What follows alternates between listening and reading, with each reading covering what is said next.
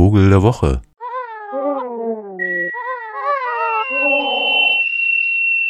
Na ihr Frühlingsbesessenen, wunderbar, geht endlich los, die lustvolle Jahreszeit. Wenn es nach mir ginge, dann würde ich im Moment nur nachts wach sein und wahrscheinlich auch nur starr in die Gegend gucken, wie unser Vogel der Woche, der seit Jahren, um nicht zu sagen seit Jahrzehnten, in meiner Nähe wohnt. Sind ja in der Antike eher geachtet worden. Ich sage nur Athene und so. Mit Weisheit ausgestattet und gottgleich sozusagen. Den starren Blick übrigens, den verdanken sie einem tatsächlich mit den Knochen verwachsenen Augapfel. Aber immerhin sind die Augen ja weit genug voneinander entfernt, dass sie sehr gut räumlich sehen können. Übrigens viel besser als wir wenn es dunkel wird. Das heißt, wenn da noch irgendwie Grauschattierungen vorhanden sind, dann können Eulen das viel klarer sehen als wir. Manchmal habe ich ja das Gefühl, ich kann das auch. Also wenn sich die Augen so an die Dunkelheit gewöhnt haben. Aber äh, ihren starren Blick übrigens, ja, wir können ja so die Augen bewegen, die Eulen nicht. Den gleichen sie dann aus mit der allseits bekannten Wendefähigkeit des Halses. Das heißt, bis zu 270 Grad können sie ihren Kopf einfach drehen und damit so über die gegenüberliegende Schulter gucken. So, zack, Aber viel beachtlicher bei den Eulen ist, dass sie des Nachts, in der Regel sind Eulen ja dämmerungs- und nachtaktiv, eben lautlos fliegen müssen, denn da ist ja nicht viel Geräusch in der Nähe. Und das realisieren sie dadurch, dass ihre Federkiele, ähm, anders als bei anderen Vögeln, rau sind, also so angeraut und darüber hinaus diese ganz kuscheligen Dunenfedern, die sie so kennen vielleicht, ne? so das, was so im Wind weht, so, kleinen, so eine ganz kleinen leichten Federn, dass die auch auf der Oberfläche bei den Eulen dafür sorgen, dass sich jede noch so kleinste Flug, also sprich Luftbewegung verwirbelt an den Federn und dadurch keine Geräusche entstehen. Und das ist echt fantastisch, wenn man mal so eine Eule fliegen sieht, denkt man, das kann doch nicht sein, dass ich gar nichts höre. Denn groß sind sie in der Regel schon. Unser Vogel der Woche hat eine Spannbreite von einem Meter und ist eigentlich ein seit alters her nahe der Stadt beheimatete Bewohner sozusagen. Also der kann mit den Menschen ganz gut. Die Rede ist vom Waldkauz.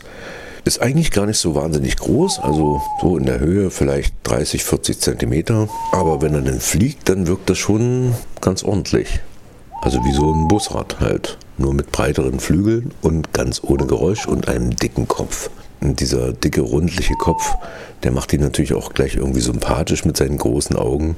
Und wenn dann so ein Waldkauz auf meinem Balkon landet, dann so direkt vor mir mehr oder weniger, weil er mich nicht sieht, also sieht schon, aber nicht als Gefahr sieht, dann ist das eine sehr imposante Erscheinung. Und dann so dieses Drehen des Kopfes zu beobachten, als hätten wir da so eine kleine Schraube drin, sehr schön. Der Waldkauz, wie übrigens andere Eulen auch, hat so ein richtig ausgeprägtes Gesicht und das hat damit zu tun, dass die Federn im Gesicht, also eher so nach außen ganz glatt verlaufend, so eine Fläche bieten, die wiederum dann von den Federn, die rund um den Kopf sind, wie so eine Art Schalltrichter wirken. Wenn die also jagen, dann hören sie also viel besser durch diese Gesichtsfläche, die uns so sympathisch erscheint, was da unter ihnen so an Geräuschen ist.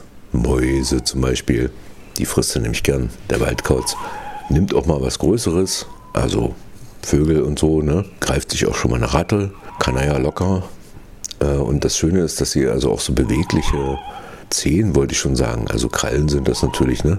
Also dieser Daumen bei uns, der ist beweglich, dadurch sind die so ganz flexibel im Flug, so zack, Zeug zu erfassen und dann je nachdem, wie die sich gerade wenden und drehen, trotzdem festzuhalten. Ja, so ein Waldkauz, der brütet in Höhlen.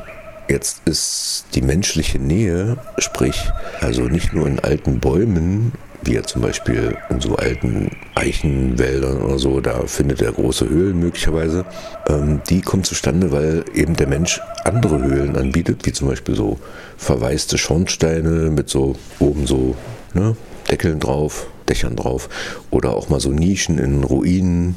Jetzt ist der Westen Deutschlands ja durch die äh, ähm, rege Immobilienszene sozusagen gar nicht so reich ausgestattet mit Ruinen. Im Osten gibt es das immer noch so ein bisschen. Und dadurch ist der Wald kurz im Osten etwas häufiger. Hängt natürlich auch mit den alten Wäldern zusammen, die äh, zum Teil in den recht früh gegründeten Nationalparks oder Reservaten, Mittelelbe und so, dann doch auch große Höhlen zustande bringen, wo der Waldkauz dann gerne eben brütet. Oder in den Gebirgen sowieso. Dieser Tage brütet der Waldkauz. Beziehungsweise es gibt natürlich auch Männchen, die nach wie vor um Weibchen buhlen und das hört man dann weithin schallend.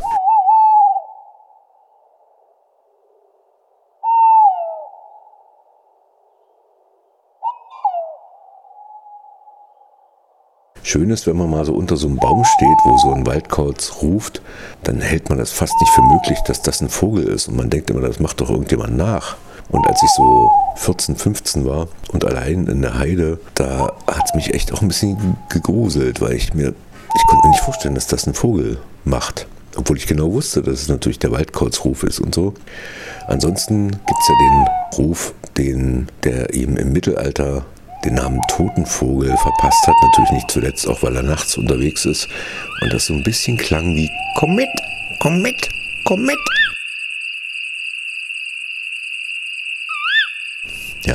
Gilt natürlich nicht nur für den Waldkauz, auch der Steinkauz, der kleinere Verwandte, hat so einen ähnlichen Ruf und waren alle doch so ein bisschen ne, nicht wohl gelitten. Also Eulen immer so ambivalent als Nachtvögel, Dämmerungsvögel und doch irgendwie laut und dann nur Schatten sehen und nicht wirklich fliegen hören und so. Das ist so eine Sache. Der Bauch ist ganz gestreift und dann kommt eben dieses breite Gesicht mit den auseinanderstrebenden Gesichtsfedern. In der Mitte so ein kleiner gelber Schnabel. Naja, so klein ist er gar nicht. Inmitten des rundlichen Kopfs und obendrauf hat er wie so zwei sehr weit erhöhte Augenbrauen, die ein bisschen heller sind. Verbreitet ist er von Europa bis nach Westsibirien und im Süden bis zum Iran kommt außerdem in Südostasien vor. In Mitteleuropa ist der Waldkauz gemeinsam mit der Waldeule die häufigste Eule, fehlt eben nur in baumlosen Gebieten. Der Waldkauz ist interessanterweise auch wie andere Eulen ne, monogam, verpaart sich sozusagen auf Lebenszeit. Und das Revier, das sie sich dann so aussuchen, das wird ganzjährig vom Paar verteidigt und verändert sich sozusagen im Verlauf der Jahre kaum. Und die Nestwahl, die erfolgt so, dass das Männchen geeignete Nesthöhlen aussucht so und ruft dann an den Rand der Nisthöhle geklammert, Flügel schlagend nach dem Weibchen und die trifft dann die endgültige Wahl und sagt yes or no. Finde ich auch ganz schön. Und dann muss er eben wieder neu suchen. Der Macker. Bei uns hier brüten sie jetzt natürlich schon. Ja, im April ist da im Prinzip jedes Revier besetzt und die Weibchen brüten, die Männchen versorgen die Weibchen mit Futter und so demnächst werden auch schon von den zwei bis vier Eiern äh, die ersten schlüpfen.